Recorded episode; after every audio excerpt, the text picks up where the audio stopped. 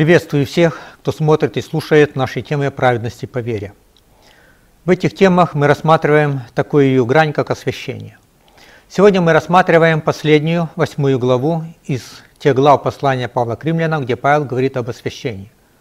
Мы рассматривали пятую, шестую и седьмую, и осталось рассмотреть восьмую. Хотя не всю восьмую главу можно отнести непосредственно к теме освящения, на мой взгляд, в середине 17 текста – где-то примерно в это время, тема освящения практически заканчивается, и дальше Павел развивает другие мысли. И все же эта часть 8 главы довольно важна в контексте освящения, потому что здесь говорится о практической жизни. Наша сегодня тема – жизнь по духу. Сегодня начнем наши размышления с текста, записанного в Евангелии Матфея, 9 глава, 35 текст. «И ходил Иисус по всем городам и селениям, уча в синагогах их, проповедуя Евангелие Царства Божье. О каком царстве проповедовал Христос? О том ли, куда однажды будут восхищены все спасенные? Нет. То царство названо Небесным Царством. Христос проповедовал о Царстве Божьем, которое находится внутри христианина. Вот Царство Божье внутрь вас есть, говорит Христос. Что это за царство? Мы говорили в прошлый раз, что человек, рожденный от Христа, находится под благодатью, под властью благодати. В человеке царствует благодать, Божья сила, или иначе сила Святого Духа. И когда благодать царствует в человеке, то это и есть Царство Божье в человеке. Об этом Павел говорит в 5 главе 17 стихе. Тем более обилие благодати и дар праведности будут царствовать в жизни посредством единого Иисуса Христа. Благодать, праведность царствует. Царство благодати Божьей в человеке, Царство Божье в человеке – это одно и то же. В этом Божьем Царстве Дух Святой управляет человеком. Он царь. И апостол Павел называет такого человека живущим по духу, а не по плоти. Потому что в жизни у такого человека произошел разворот от того, что ценно в этом мире, к тому, что ценно у Бога. И эта жизнь по духу стала возможна, потому что в человеке живет и направляет его Дух Святой, и человек послушен ему. Дух Святой царствует в человеке.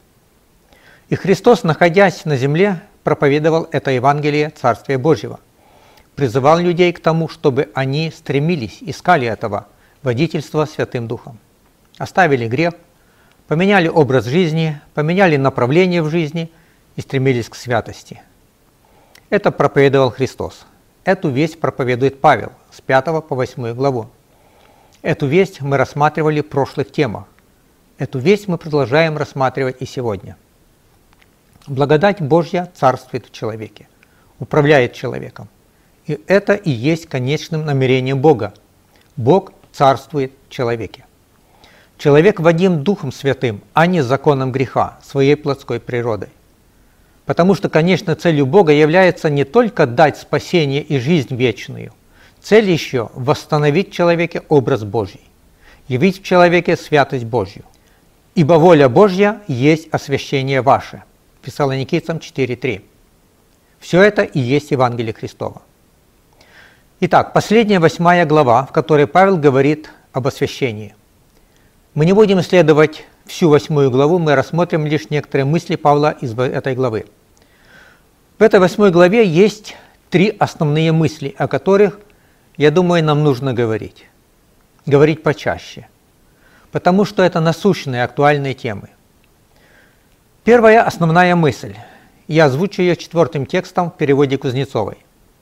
Теперь мы можем жить так, как этого требует закон. Вторая мысль. Не все христиане хотят жить так. Им нравится другой образ жизни. И третья мысль но есть те, которые стремятся к этому всей душой, и они дети Божьи. Три основные мысли Павла, на которых Павел сосредотачивает внимание. Восьмую главу Павел начинает с того, что если мы получаем какие-то благословения, то мы получаем и имеем их исключительно во Христе. Это восьмая глава, первый текст. Итак, нет ныне никакого осуждения тем, которые во Христе Иисусе живут не по плоти, но по духу. В этом тексте хочется сделать акцент на словах «нет осуждения тем, кто живут не по плоти, а по духу. Кто живет по духу, а не управляем плотской природой, вот им нет никакого осуждения. И это действительно так. Кто водим духом, а не плотской природой, им нет осуждения. Павел говорит об этом дальше. Но акцент Павел делает все же на словах «нет осуждения тем, кто во Христе». Акцент Павел делает не на праведной жизни человека, как он живет, а потому и благо ему, а на его внутреннем состоянии. Вот что важно, где человек находится. Вот корень всего. Если он во Христе, осуждения нет. Если вне Христа, под осуждением. Быть во Христе – это первично, жить по духу – это вторично. Это идет после быть во Христе. Живет человек по духу или не живет, это зависит от того, находится человек во Христе или он находится вне Христа. Невозможно жить по духу вне Христа, как невозможно и жить по плоти во Христе. Только во Христе мы получаем все.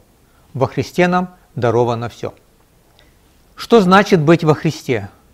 Мы рассматривали с вами, насколько важно для христианина это состояние – быть во Христе, родиться от Христа. Так вот, если говорить кратко, пребывание Святого Духа в человеке равноценно пребыванию Христа в человеке, потому что и Святой Дух, и Христос есть единый Бог. Это хорошо видно из 9 текста и 10. «Дух Божий живет в вас». И далее «А если Христос в вас?» По логике, после слов «Дух Божий живет в вас» должно следовать «А если Дух Божий в вас?» Но написано «А если Христос в вас?» То есть для Павла пребывание Христа в человеке и Духа Святого в человеке равно по сути.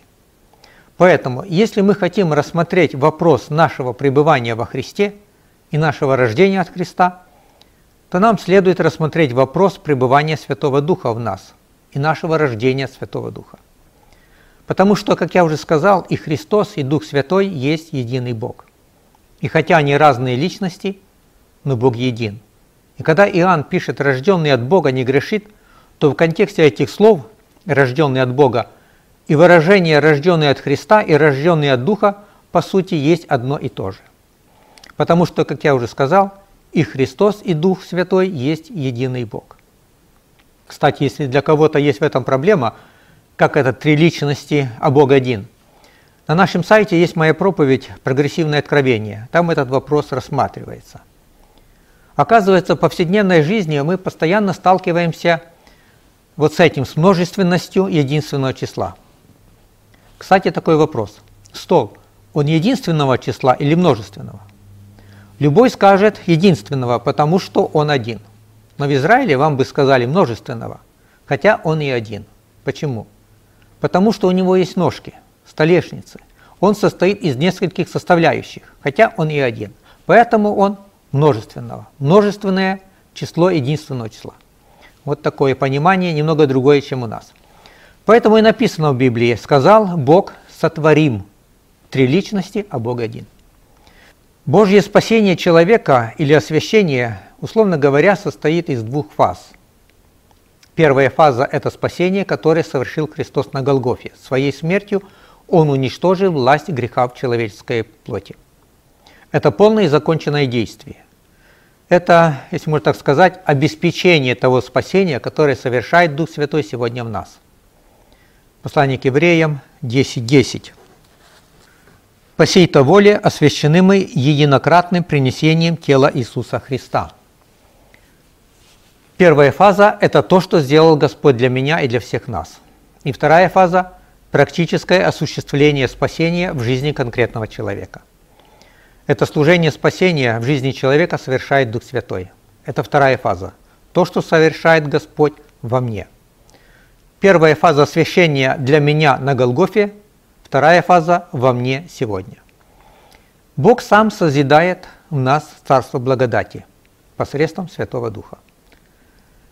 «Не знаете ли, что вы храм живущего в вас Святого Духа?» – спрашивает Павел. Это следующая грань истины об освящении. С того момента, как человек заключает союз с Богом, человека начинает обитать Святой Дух. Человек становится жилищем Святого Духа. Если мы позволяем Ему обитать в нас, и если мы послушны Ему, Он преобразовывает нас. Об этом Павел говорит в 8 главе. В 8 главе апостол подводит итог всему ранее им сказанному в 5, 6 и 7 главах.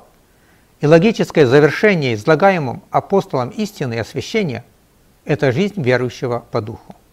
Это конечная цель всех рассуждений Павла.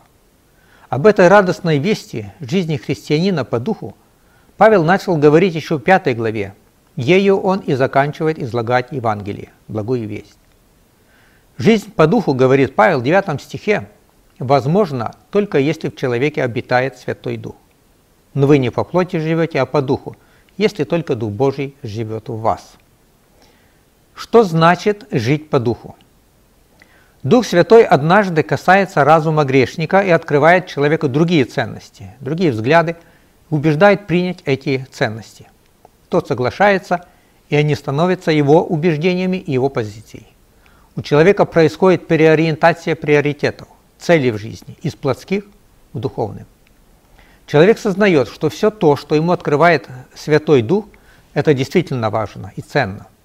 Человек принимает новые для него взгляды – эти взгляды становятся сутью его новой жизни.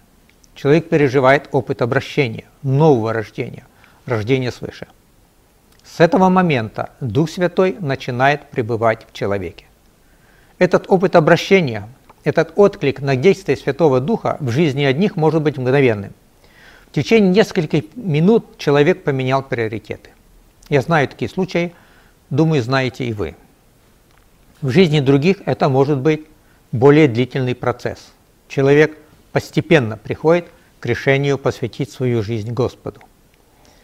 Таким образом, человек, рожденный от Святого Духа, становится храмом, жилищем Духа.